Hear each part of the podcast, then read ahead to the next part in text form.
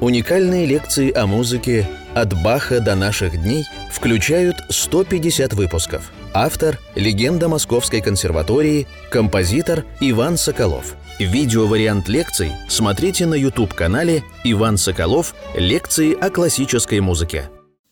Мы только что разобрали с вами прелюдии Дебюсси, говорили об этом композиторе – почему-то именно сейчас, вот здесь, мне хочется заговорить э, о русской музыке. Мне хочется включить именно после Дебюсси всех тех вот русских композиторов, которых я люблю и играю, а именно Мусорского, Чайковского, Скрябина, Рахманинова, Прокофьева и Шостаковича. Вот эти шесть великих имен нам сейчас предстоит с вами освоить в течение ближайших нескольких десятков, я бы сказал так, лекций.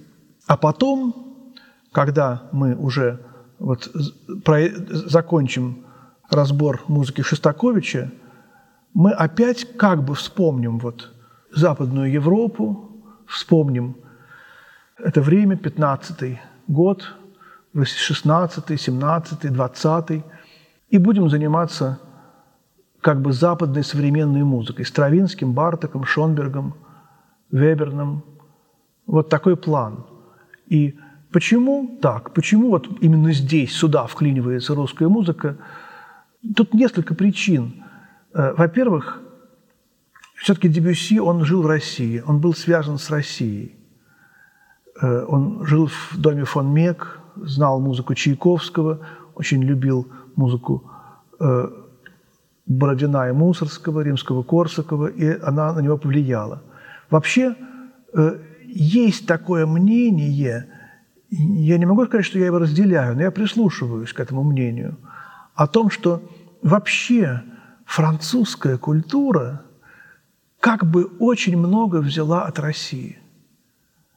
И они как бы где-то наверху там в каких-то мистических высших сферах как-то связаны, они ближе друг к другу, чем э, какие-то другие две культуры.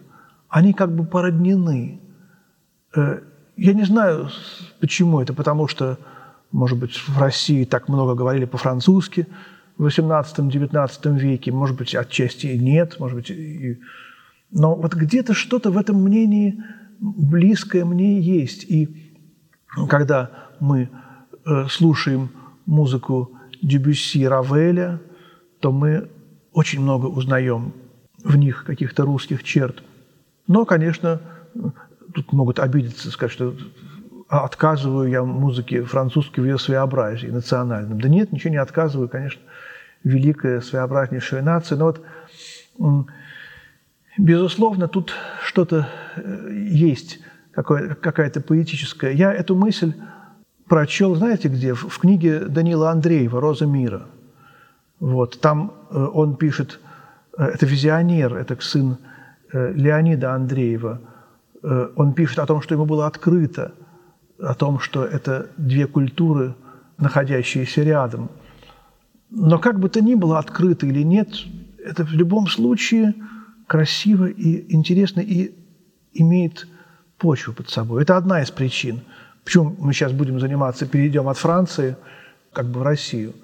Вторая причина, потому что Дебюсси, как я уже сказал, граница как бы вот между э, музыкой 19 в кавычках века и музыкой 20 опять же в кавычках века, потому что тут четкой границы нет. И потом, когда мы закончим э, на Шостаковиче, от Шостаковича очень удобно будет перейти э, к тем композиторам, которые на э, него повлияли. Из начала 20 века Хиндемит, Барток, Стравинский.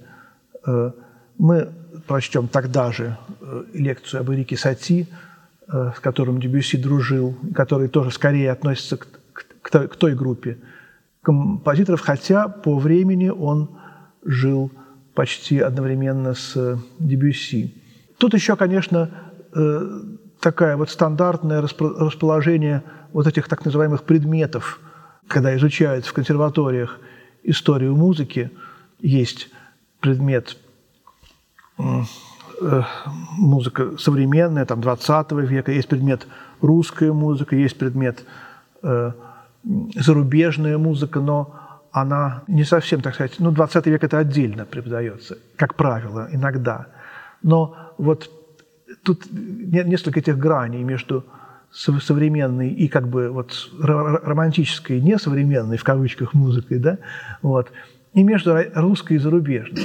Но вот в том-то и дело, что русская эта музыка, она ведь плавно переходит в зарубежную. Тут эта грань, она искусственная. Об этом мне говорил Николай Сергеевич Корндорф, писал, вернее, в письмах из Канады. Когда он приехал в Канаду, у него было много свободного времени, и он слушал постоянно, например, все оперы прослушал классические. И он писал, как его поразило, что, например, «Тристан и Изольда» Вагнера написано, по-моему, даже раньше, чем «Русалка» Дорогомысского, или там примерно в одно и то же время, что как вот такие совершенно диаметрально противоположные вообще. Казалось, что «Русалка» – это какая-то заря вообще музыки, а «Тристан и Изольда» – это уже почти 20 век – или, например, Борис Годунов и оперы Вагнера поздние. Вот, это же все в одно и то же время. Все. Вот, и когда он включал русскую музыку в контекст европейской, то ему делалось страшно. А того, как русская музыка, в общем-то, ну, как бы отстала. Но вот в том-то и дело, что она не отстала. А в том-то и дело, что тут какое-то совершенно особое качество. И это качество отметил Лист – о нем мало говорим в наших лекциях, но он находился тоже между культур. Он и родился где-то вот между Австрией и Венгрией, в маленьком городке, там на границе где-то, и говорил по-венгерски, и Венгрия, и Франция, и Германия считают ее своим национальным композитором, так сказать, три страны, принадлежит трем странам, как бы. Вот. И он очень здорово чувствовал, как он любил Россию, как он приехал в Россию и сказал, вот у вас, у вас бьется настоящая жилка, в вашей музыке настоящие гармонии, настоящие мелодии. Они все любили Листа, очень боготворили. Балакирев ездил туда к нему, Рубинштейн общался с ним, и Серов, все, все наслаждались общением с ним, как он играл детскую Мусорского с сигарой во рту и говорил, что это за гениальный композитор, где он, покажите мне его. Да он в Петербурге, вот он работает в министерстве, не отпускают его с работы. Так Мусорский не приехал э, в Москву, не повидал Листа. Ужасно совершенно. Лист так хотел его увидеть. Вот. Что это было бы за чудо? очень дружил с русскими композиторами и чувствовал это своеобразие. Откуда оно пошло, это своеобразие? Вот мы вспомним, конечно, ну, если с самого, так сказать, Адама начинать, то никакой вообще, так сказать, европейской культуры не было до Петра. Петр, ну не будем сейчас спорить, там, что плохо, что хорошо, там есть мнение, что вообще все, что сделал Петр, это плохо, конечно, это не так, тут надо понимать, что тут тоже было много хорошего и ценного. Вот. Это такая уже судьба России. И что именно вот, вот эти западные влияния, они тоже христианизируются, они тоже входят, вводятся в божественную струю, и э, вот эта якобы, так сказать, уже музыка и иконопись, которая якобы хуже, чем Андрей Рублев, все равно это нужно было. И вот эта вот музыка, как бы, так сказать, классическая, ведь не было никаких ни оркестров, ни хоров, ни оперных театров, светских, я имею в виду, хоров. Все это появляется, в, наверное, в XVIII веке. Появляются крепостные музыканты, которые ездят учиться на, на Запад, в Италию в основном, у, учиться музыке. Э, Бортнянский, Березовский, скрипач Хандошкин. Ну, много тут таких людей. И вот, конечно, это все еще как бы тоже очень интересно и ново, и своеобразно, но все равно как бы вот пока уступает вот тому, что делали Моцарт, Гайден. И вот появляется Глинка. Такая общая, общая, очень э, беглая картина начала, э, даже не картина, а какие-то отдельные штрихи э, русской жизни. И вот музыкальной жизни начала XVIII века. И вот в XIX веке Глинка фактически является первым русским композитором именно мирового значения. 1804 год рождения, видите, чуть младше Шуберта.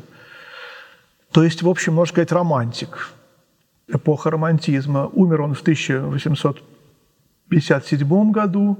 Мы видим, что вот, ну вот, кто еще умер? Шуман, да? Где-то в 56-м умер. Вот так примерно вот Шуберт, Шуман, в общем-то, годы жизни Глинки. Шуберт, Шуман, Мендельсон, вот так примерно. Вот эпоха. Был он знаком и с Мендельсоном Глинка, и э, был в Европе, и Мейербер его знал, и многие люди общались с ним, считали его э, очень талантливым Глинку. Но он как бы вот не, не стремился вот обязательно занять какое-то место в европейской музыке – Э, ведь в то время не было слова «композитор».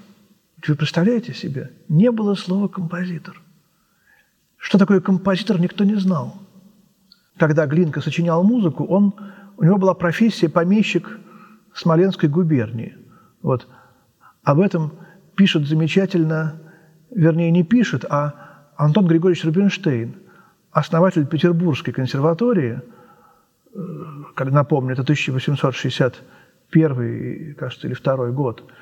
Вот. А в 1966-м, чуть-чуть позже, была организована Московская консерватория, уже братом Антона Григорьевича Николаем Григорьевичем Рубинштейном.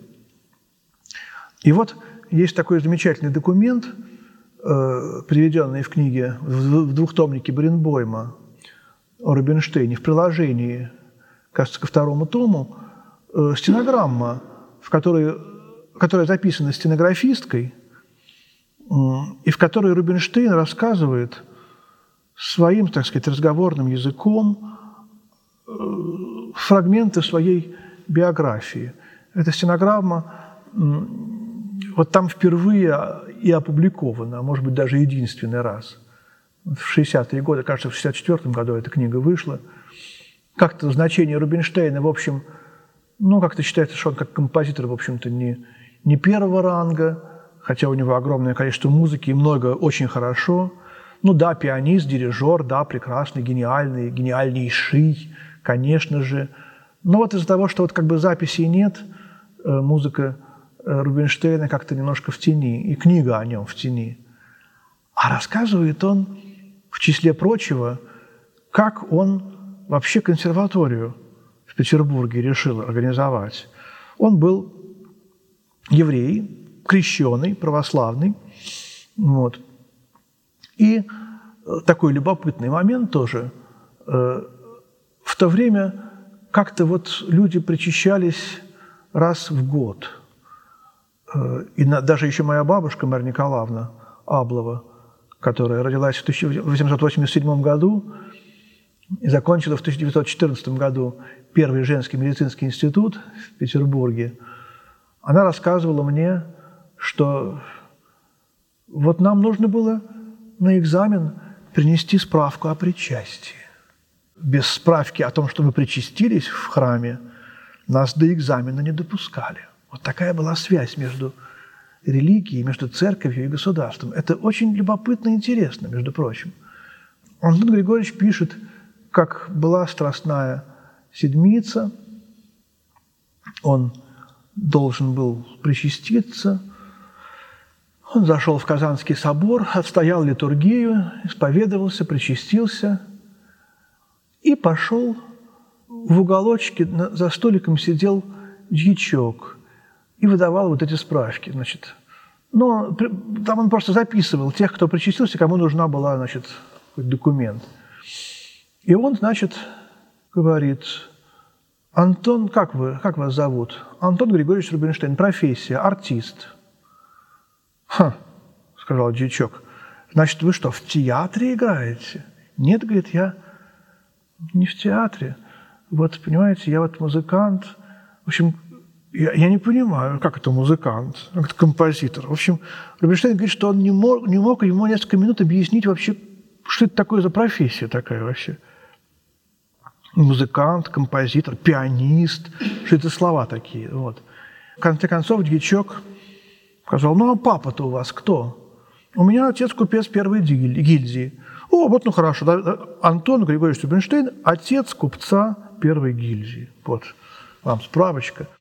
Рубинштейн вышел из Казанского собора и стал думать, почему у нас в России есть художники, почему у нас есть артисты театра, почему у нас есть писатели, поэты, а почему у нас Глинка – это помещик Смоленской губернии, почему у нас Серов – чиновник ведомства иностранных дел, почему у нас вот такая ситуация? Нету.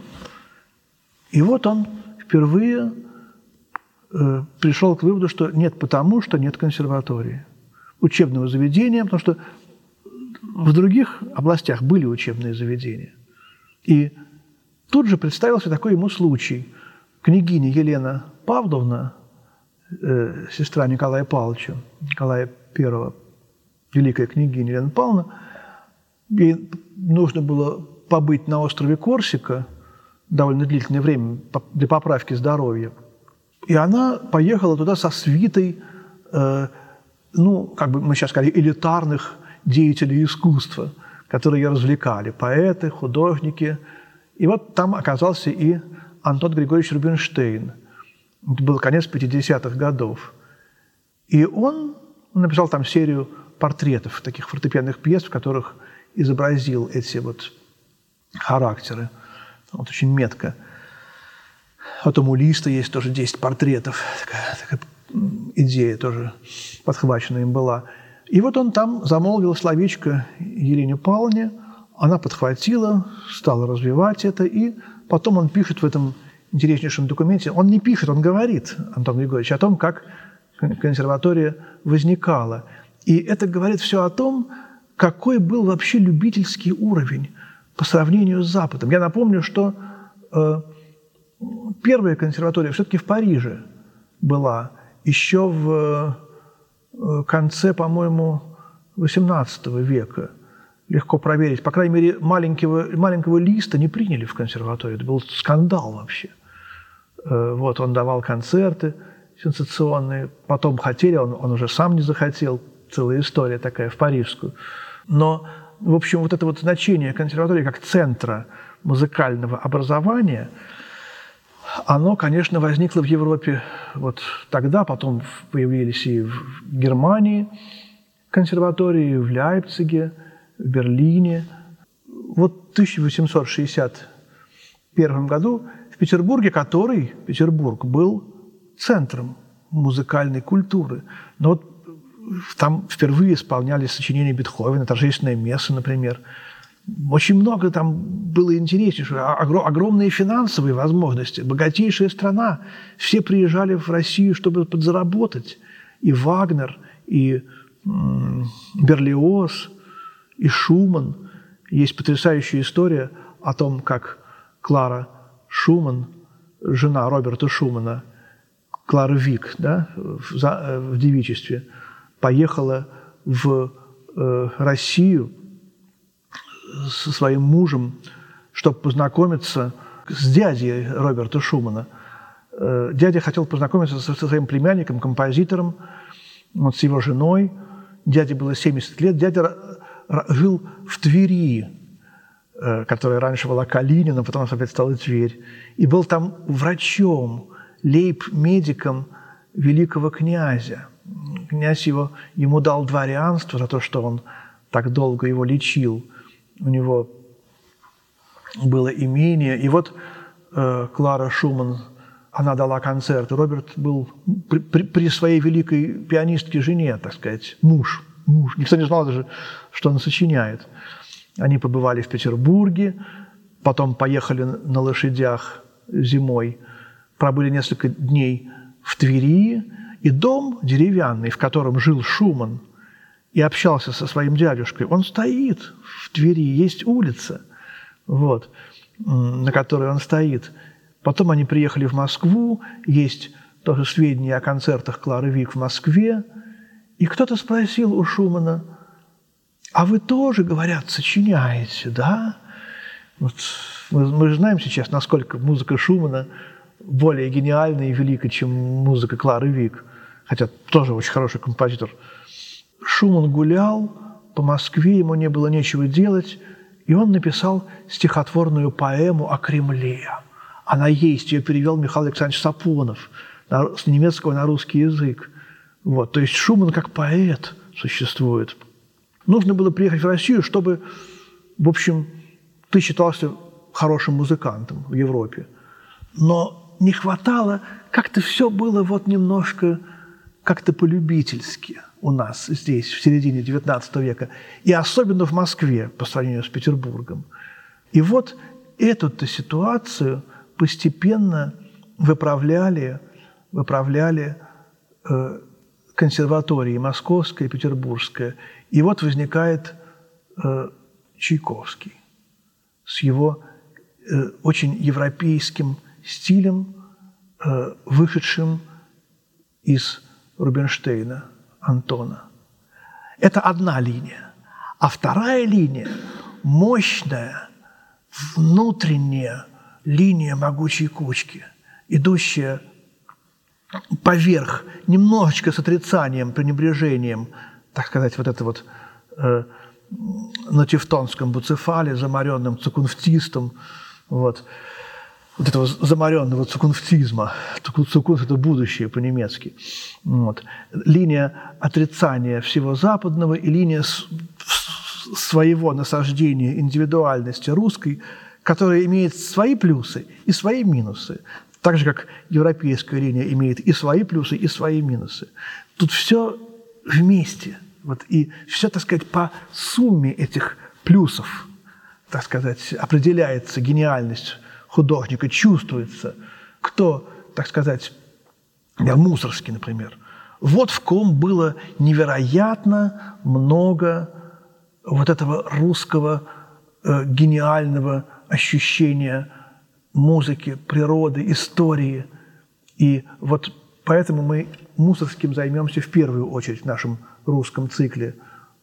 Я просто Глинку не так много играю, играю практически не играл, одну такую вещь играл его вариации до мажор, кроме каких-то так, мелких пьес, там, э, сом, сомнения, там, ну, конечно, романсы гениальные у Глинки. Вообще а, абсолютно архигениальный композитор Глинка. Но мы не будем сейчас э, им заниматься, потому что в фортепианной музыке я как-то ему не очень его охватил.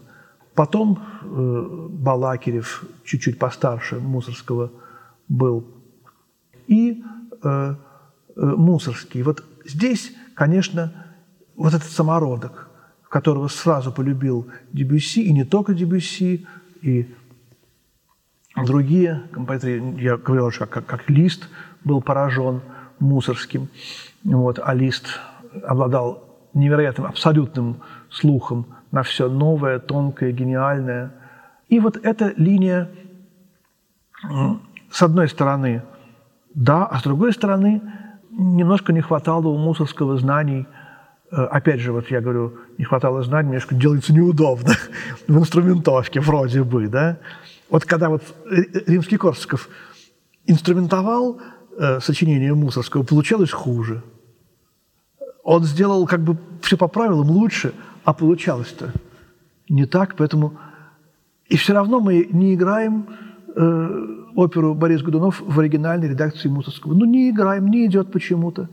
Почему-то она идет в разных редакциях. То Мусор, то, то, то Шостаковича, то Римского-Корсакова. Или там то с Бородиным то же самое. Химик по профессии, да, и совершенно, так сказать, не, э, не не думал о том вообще, какой он гениальный композитор. А он был, может быть, даже еще более гениальный, чем Мусорский. И именно Дебюсси Бородината полюбил, даже больше, чем Мусорского и Чайковского. И вот способен такой Игорь Владимирович. Я спрашиваю, какой ваш любимый композитор? Он думал, думал. пожалуй, Бородин. И вот очень такое необычное, редкое и вместе с тем для меня очень понятный ответ, понятное мнение. Потому что написать несколько романсов, которые более гениальны, чем э, наследие огромное иных там композиторов, очень даже известных, это надо уметь. 20 романсов, каждый из них абсолютно гениальнейший шедевр. Вот так вот. И Балакирев совершенно неоцененный э, композитор. Тут еще наша такая немножко вот ленивость и нелюбопытность, как сказал Пушкин. Э, да, вот все лежит в архивах, ничего не издано. Вот Бородин был именно вот таким, каким-то таким совершенно не заботящимся о будущем своих сочинений. Все гениальное. Чем гениальнее его сочинение, тем оно более похоже на безделушку. Вот, например, «Тати-тати». Вот это вот тема, которую именно Бородин сочинил, легкая такая, которую ребенок может сыграть.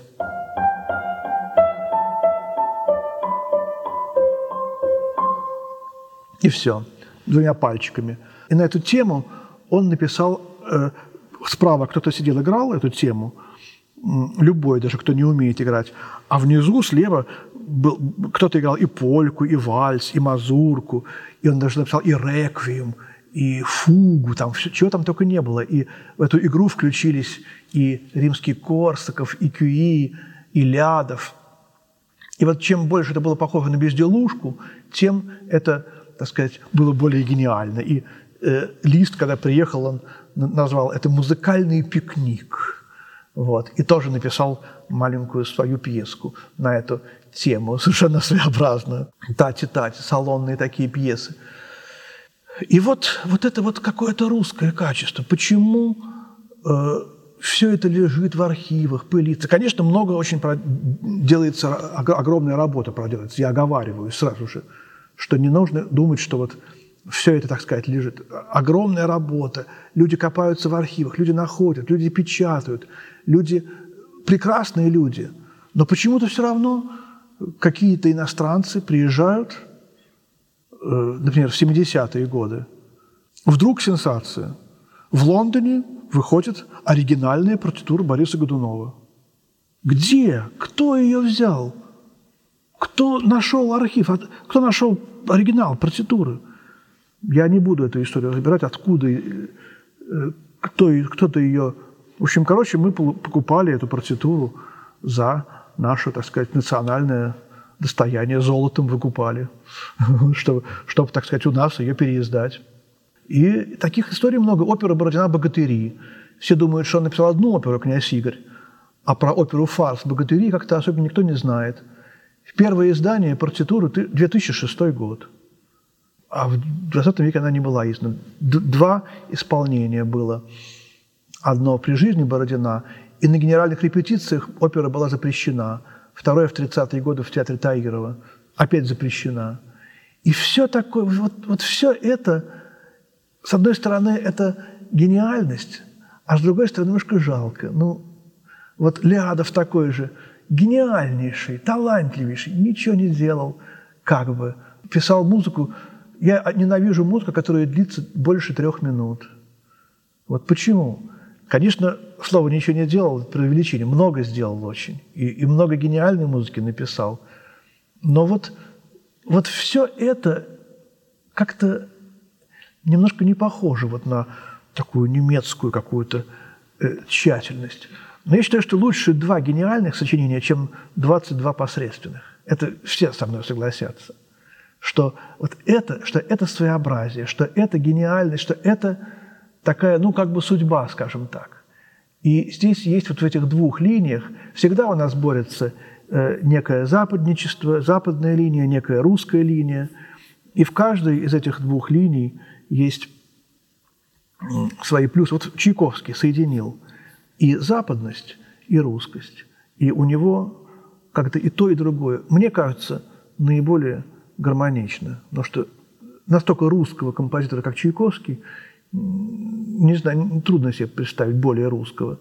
И вместе с тем абсолютно западное мастерство во всех так сказать, форме, в оркестровке. в разнообразии жанров. Все это есть. И вот такой наш затянувшийся вступительный монолог о русской музыке сегодня немножко в сухую, без э, музыкальных звуков, э, мы, наверное, завершим тем, что в следующий раз, на следующей лекции мы начнем э, беседу о картинках с выставки Мусорского. Э, Мусорский родился в 1839 году. В следующем году, в 40-м, родился Чайковский. Вот это очень интересный момент. Два величайших русских композитора, как бы немножко противоположных по менталитету, родились с разницей в один год, чуть-чуть больше, там пару месяцев плюс. И ровно через 33 года рожается другая пара гениальных двух русских композиторов, таких же противоположных, как Мусорский и Чайковский. Вы уже догадались, каких. В 1872 году по новому стилю и в первом году по-старому рождается Скрябин, а в 1873 году рождается Рахманинов. И опять разница между ними ровно год и два с лишним месяца. И, что интересно, такая же противоположность. Какой-то такой русский мусорский, такой немножко гениальный, таинственный, неотесанный. И такой же гениальный, но европейский и э, страстный Чайковский. И тут по-другому совершенно противоположные два гения Скрябин и Рахманинов, но тоже Мусорский как бы говорит, давайте, сочиняйте меня. Я сочиняю музыку, но я бросаю гениальные идеи, развивайте их. Поэтому столько редакций всяких. Чайковский заканчивает, все делает, делает, делает. И также точно э, э, Скрябин сочиняет музыку, и там сплошная философия. Ее нужно объяснять, ее нужно постигать словами, какие-то... И он все это делает, какие-то мистерии создает, стихи пишет. Рахманинов он, конечно, как-то к Чайковскому ближе, хотя совсем другой. А Скрябин ближе к Мусорскому. Вот. Рахманинов строк, чистая музыка. А третья пара – это Прокофьев Шостакович, это потом, в самом конце нашего цикла. Вот такая получилась переходная лекция о русской музыке у нас, друзья. А в следующий раз картинки с выставки Мусорского, великое, гениальное сочинение, без, такое же бесконечное, как и сама русская музыка. Спасибо, всего доброго.